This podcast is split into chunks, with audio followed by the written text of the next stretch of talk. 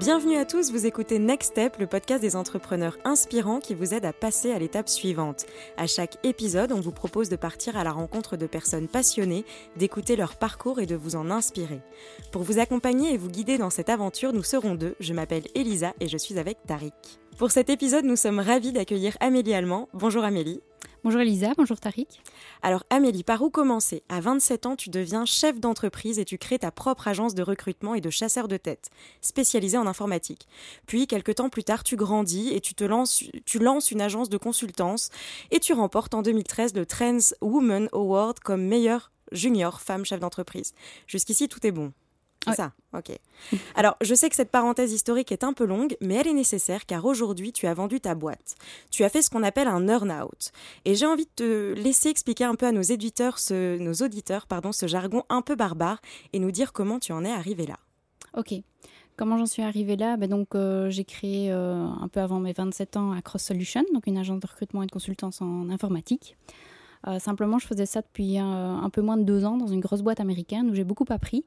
Mais j'ai rapidement eu l'impression qu'il manquait quelque chose et que je voulais aller plus loin, euh, que je voulais vraiment euh, créer les choses, créer mon job, euh, apporter beaucoup plus de valeur ajoutée.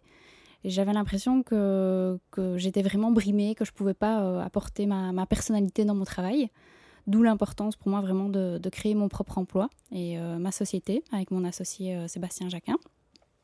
On a grandi, on a eu une belle opportunité qui fait qu'on a créé une deuxième euh, SPRL, simplement pour, euh, pour Combien de temps après? Je pense que c'est plus ou moins 3-4 ans après, parce qu'on a, du, enfin, on a eu l'opportunité de recruter une bonne quarantaine de personnes en, quelques mois. Et donc, on a créé une deuxième structure, principalement pour gérer le risque, en fait. donc, l'activité, c'était tout ce qui était consultance en IT et recrutement.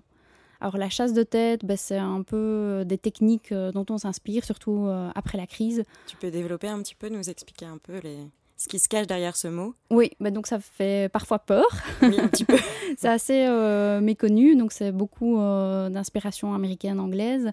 C'est simplement en fait trouver les bonnes personnes de manière très active. Donc c'est pas mettre une annonce et attendre passivement que les gens postulent, mais c'est utiliser différentes techniques pour aller trouver les personnes par rapport aux emplois. Souvent, c'est pour des, profils un peu plus haut niveau. Euh, et donc, comme je disais, avec la crise, tout le monde est devenu au fait euh, accessible à tout le monde. Et les profils, surtout en IT, sont devenus extrêmement pénuriques. Et donc, on, va utiliser des techniques de chasse de tête. Et par exemple, tu peux, euh, tu peux donner un exemple de, de technique?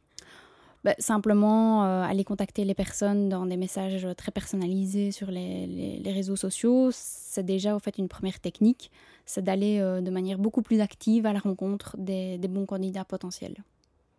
D'accord. Et est-ce que tu, as toujours senti que tu étais finalement une entrepreneuse dans l'âme ou pas du tout? Pas du tout, non, non. Euh, mon, premier emploi, quand je suis sortie de l'UNIF, euh, donc j'ai travaillé un petit peu comme assistante manager dans un quick. Et rapidement, en fait, le patron nous a proposé à, trois amis de, de, créer un tout nouveau restaurant.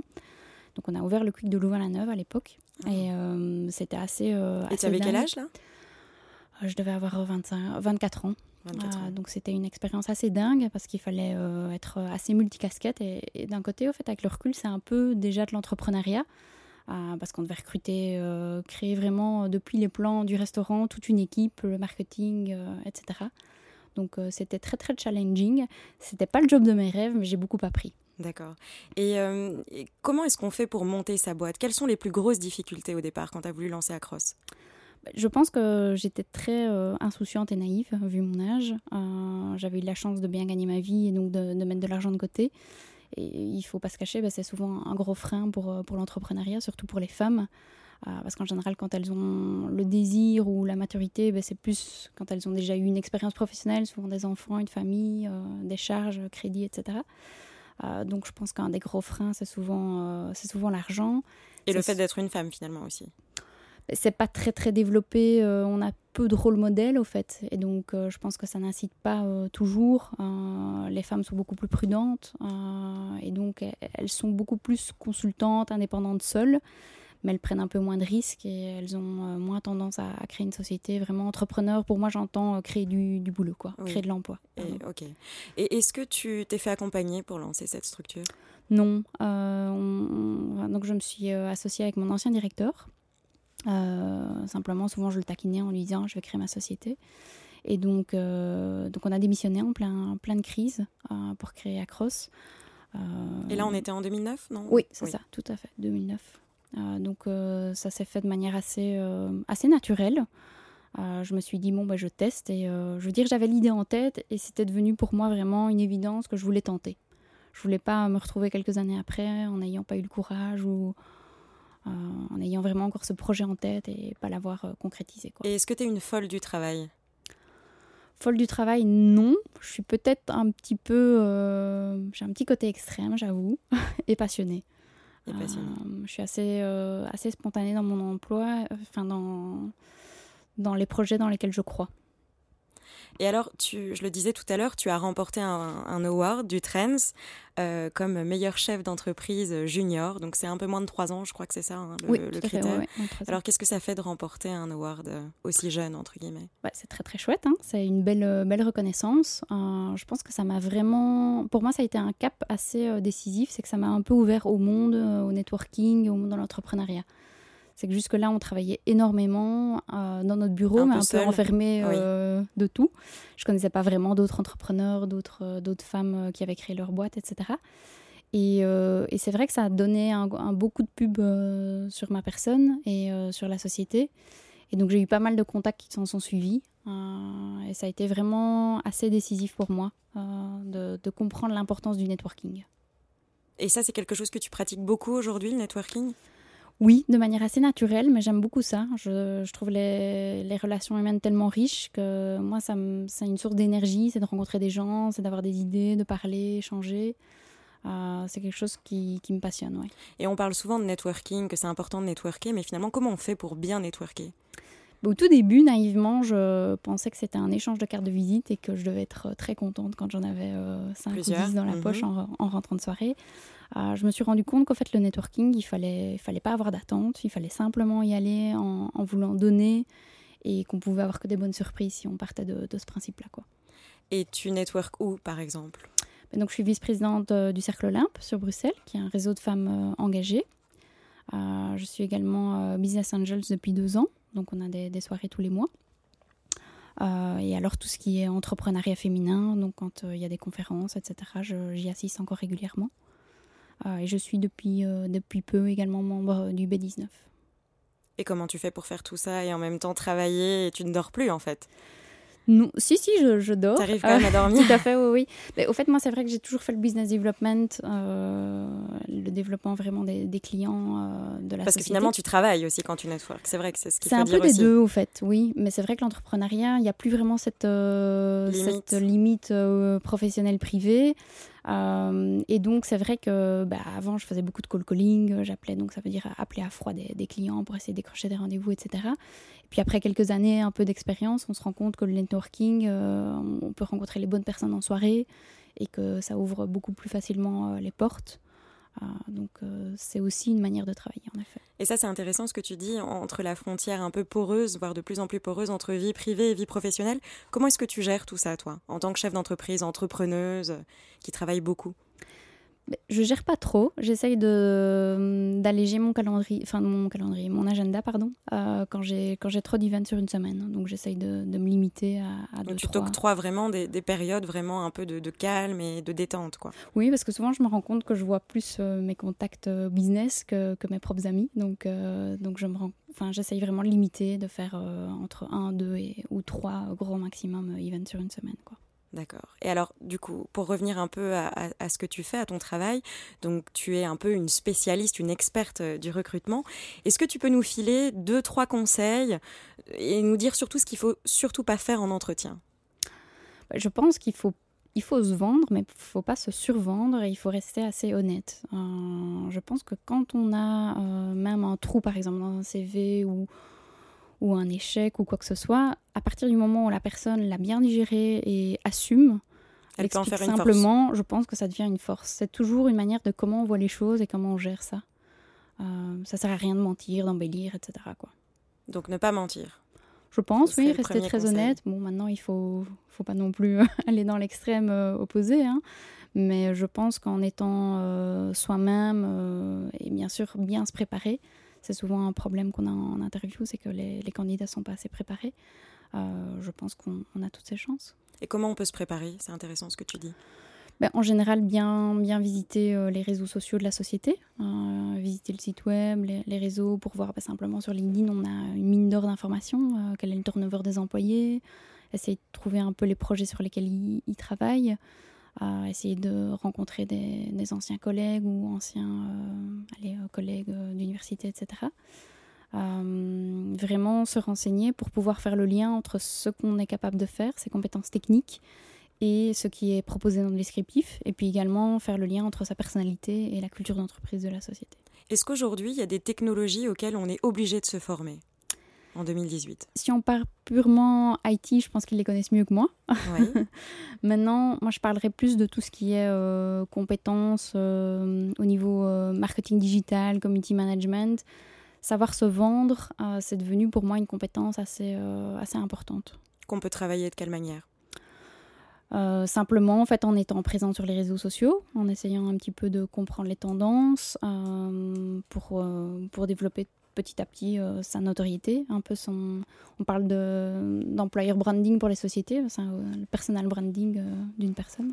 Tu peux expliquer un petit peu ce terme, ce jargon un peu barbare? Oui, donc employer branding, c'est la marque employeur, donc c'est ce qui fait qu'on a envie ou pas d'aller euh, travailler dans une société. ça a très très fort évolué ces dernières années avec les réseaux sociaux. Avant, bah, il y avait une grande banque et on, on, rêvait de travailler là, on faisait toute sa carrière. maintenant, en fait, c'est plus trop le cas, surtout que le, la moyenne un peu des employés va être de 2-3 ans. Donc on doit vraiment séduire, attirer euh, les, employés, les candidats potentiels hein, en développant donc cette marque employeur. Et c'est également présent au niveau personnel, donc euh, le personal branding. Euh, on est une marque en fait, on doit se vendre et...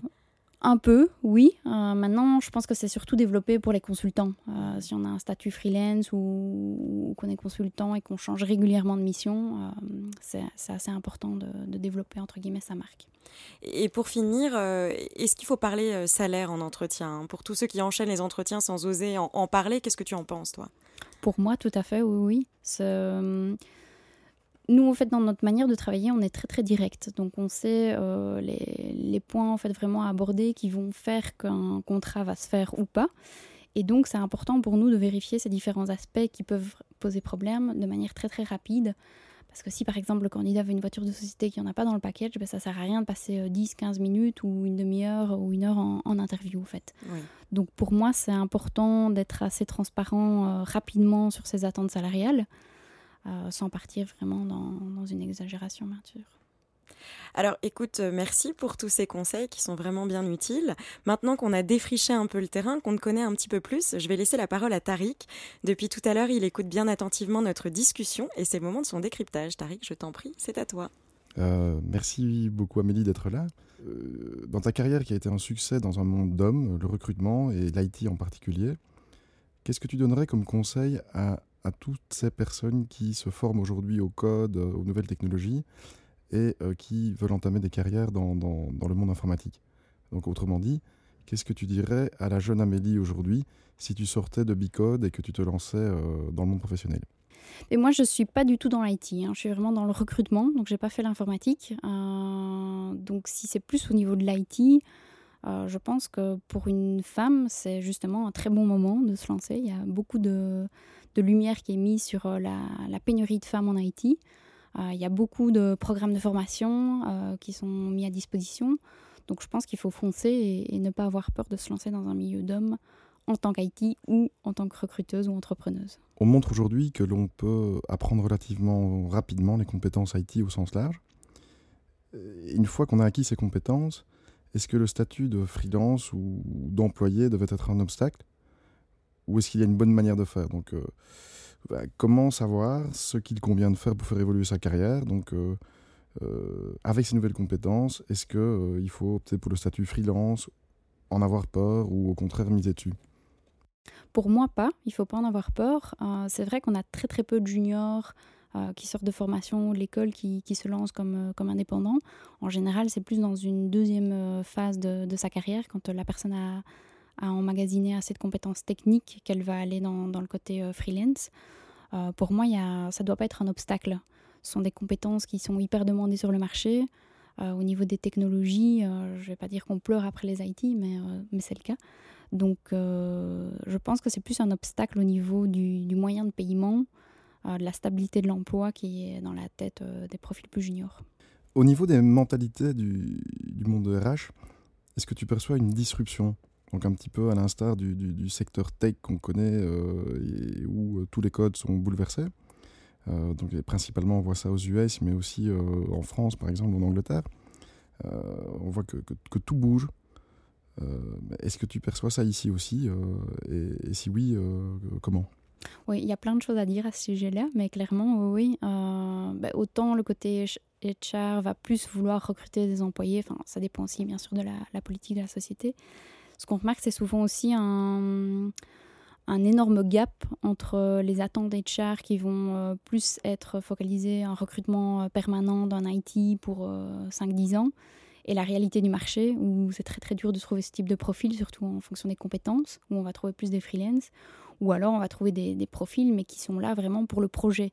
Et donc si le projet ne les intéresse plus, au bout d'un an, un an et demi, ils partent. Et donc ça c'est vrai que ça crée pas mal de, d'incompréhension, je pense, au niveau euh, de certains profils HR, euh, euh, surtout peut-être un petit peu plus, plus âgés ou qui sont moins en lien avec vraiment les, les profils la génération Y, Z. J'ai un cliché en tête à propos du recrutement. donc souvent, la transformation digitale, ça amène à faire l'inverse de ce qu'on a fait pendant longtemps. Par exemple, le contenu qui était payant devient gratuit. donc on prend un modèle et on le retourne. Est-ce qu'on ne peut pas retourner le modèle du recrutement? Euh, Donc aujourd'hui, on a l'impression que on, se fait placer euh, par un, chasseur de tête en échange d'une commission. Est-ce que euh, l'agence de recrutement de demain, c'est pas une, justement une agence de talent Donc on sait que les gens ils changent de job de plus en plus, de plus en plus souvent. Est-ce que c'est pas une agence de talent qui défend ses poulains et ses pouliches euh, et pas spécialement qui les place euh, comme ça de manière ponctuelle? Euh, est-ce qu'il n'y a pas une manière de fonctionner autrement? Si, clairement, je pense que les grosses boîtes de consultance l'ont compris et sont vraiment focalisées sur ce, côté rétention des candidats, des talents et essayent de, changer la donne. Maintenant, on remarque que c'est vraiment pas évident. souvent, ils essayent de développer une culture d'entreprise, un côté team spirit beaucoup plus poussé, beaucoup de formation, etc., pour retenir leurs talents en interne. Euh, ça reste quelque chose de très, très, transactionnel au fait. Euh, bizarrement, en général, l'IT est là vraiment pour son projet. Euh, bon, certains, certains restent pour, pour d'autres raisons, bien sûr. Mais c'est assez difficile d'intégrer à très long terme. Mais en effet, ce serait, je pense, le rêve de toute boîte de consultance de pouvoir intégrer ces talents à long terme. Tu parlais du côté transactionnel et pour revenir à ton parcours, on a évoqué learn-out. Donc concrètement, est-ce que tu peux revenir euh, sur cette notion d'earn-out? Et, expliquer euh, les phases ou euh, concrètement ce que ça implique en pratique oui, c'est vrai que je n'ai pas vraiment répondu à la question d'Elisa. donc, l'earn-out, au fait, c'est quand on vend sa société. Donc, il y a, 3-4 ans, je me suis rendu compte que je voulais vraiment passer à autre chose, que j'étais devenu quelque chose, que j'avais un emploi qui était devenu très, très opérationnel et que le côté entrepreneuriat, nouveaux défis me manquait très fortement. Et donc, on a rencontré différents investisseurs avec, euh, avec mon associé. Et on a été séduit par, euh, par un. Euh, et donc là, au fait, commence toute une période de négociation où ils analysent les comptes, la société, etc. Donc, ce qui est très important, mais fatalement, c'est de garder les employés en place, de voir comment en fait l'intégration peut se faire sur du long terme pour que le, le business justement qui est racheté puisse perdurer et, si possible se développer, hein, c'est le but.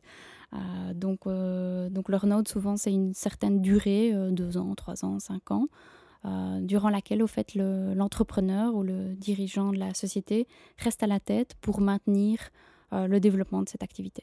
Moyennement un paiement étalé. Également, oui, oui, oui. Souvent, une partie du prix donc, que les investisseurs mettent pour acheter la société, il y a une partie du prix qui, qui se fait également en earn-out. Comment est-ce qu'on fait pendant ces, deux ans de, phase d'earn-out pour euh, à la fois rester fidèle à la, transmission de l'entreprise, mais, aussi rester aligné avec euh, ses propres ambitions personnelles et ses aspirations pour le futur? C'est pas évident. Euh, parce que souvent, je disais à des amis, ben, quand, un employé veut changer de, société, ben, il a un préavis maximum, je pense aujourd'hui, il va être de 2-3 mois. quand un entrepreneur ou un dirigeant d'entreprise veut un nouveau challenge, ben, ça peut prendre des années. donc c'est pas toujours évident. Et pourtant, pour moi, il y avait vraiment cette notion très importante. Déjà, il a fallu longtemps pour me, me rendre compte que je voulais passer à autre chose. Euh, mais il y avait vraiment cette notion, j'ai créé quelque chose, j'ai des employés, j'ai une responsabilité vis-à-vis d'eux. Et euh, c'est pas simplement, voilà, je veux un autre projet, je veux autre chose. Parce que jusqu'à il y a peu, j'étais vraiment dans l'hésitation de savoir ce que j'allais faire, euh, si j'allais rester ou pas. Mais c'est vraiment se... être assuré sur le futur des employés, de la société, comment, comment ça va se passer. Quand on, quand on voit ton parcours, tu as été entreprenante en fait à côté d'Acros. Donc tu t'avais lancé une autre boîte. Tu es aussi devenu business angel. Et donc, quelque part, ton, ton monde ne s'arrêtait pas non plus à, à Cross. Mais pour moi, en fait, j'ai découvert le, le, côté vraiment euh, multicasquette et euh, j'ai découvert que le, les échanges, le côté euh, très dynamique m'apportaient beaucoup. Et donc, c'était, c'est vraiment ma source d'énergie. donc oui, j'ai commencé à être business angel il y, a, il y a deux ans. C'est surtout quand j'ai rencontré les investisseurs, au fait, où je, le côté entrepreneur, je le connais. Euh, le côté financier, c'était vraiment quelque chose qui, est loin euh, de mes compétences. Et donc, je voulais euh, mieux connaître ce milieu. et donc, j'ai commencé justement comme, comme Business Angels l'an dernier. Puis, j'ai le Cercle Olympe aussi. Et on fait aussi du coaching dans le cercle. Donc, il y, a de quoi faire. Amélie, je vais te dire ce que tu m'inspires. Tu es quelqu'un de compétent. Ça se voit tout de suite. Tu, es posée et tu es bienveillante. Donc, euh, si je devais t'écrire en trois mots, ce serait comme ça. Alors je me dis, mais où est la fâche cachée d'Amélie? Parle-nous d'une erreur, de, de, de, tu ne peux pas ne pas avoir fait d'erreur, de, faute. Bah, euh, je pense que comme toute personne, voilà, j'ai des points forts, j'ai des points faibles, euh, beaucoup de défauts comme tout le monde. Donc, Parle-nous d'une erreur. Parle-nous d'une erreur. Tu peux pas avoir fait un sans faute. Non, loin de là. Bah, c'est aussi une aventure humaine. humainement, on apprend. Euh, quand on crée et qu'on a des fonctions managériales euh, tôt, on fait parfois des erreurs. Euh, j'en ai fait et je pense que j'en ferai encore. c'est pas toujours facile à gérer humainement parce qu'on se dit qu'on aurait dû faire autrement et parfois on se torture un peu l'esprit. je pense que ce qui est important, c'est de pouvoir prendre du recul et, apprendre de ce qu'on a fait. Communiquer avec différents types de personnalités, différentes personnes, c'est pas toujours non plus facile. Euh, donc oui, j'ai encore beaucoup à apprendre sur plein de points. Amélie, la force tranquille. C'est ça. Alors je me permets de reprendre un peu le flambeau de cette conversation des plus intéressantes. Nous allons malheureusement devoir conclure. Et pour cela, on a décidé de te poser quelques questions courtes. Alors tu ne dois surtout pas réfléchir et répondre le plus brièvement possible. Un conseil que tu aurais aimé qu'on te donne? L'importance du réseau, d'être entouré par les bonnes personnes. Le cliché qu'il faut oublier à jamais sur la vie des entrepreneurs la liberté. Une mauvaise habitude dont tu aimerais te débarrasser. Prendre euh, de la distance par rapport à, son téléphone, ses emails, etc. Une citation que tu aurais rêvé de dire. Il n'y a qu'en essayant qu'on peut y arriver. Très bien, bah, ce sera le mantra de la fin. Euh, merci Amélie, merci Tariq, merci à tous de nous avoir écoutés. N'hésitez pas à commenter et à nous suivre sur les réseaux sociaux. Next Step revient très vite avec de nouveaux invités. Merci Amélie, merci Elisa et merci à tous. Merci.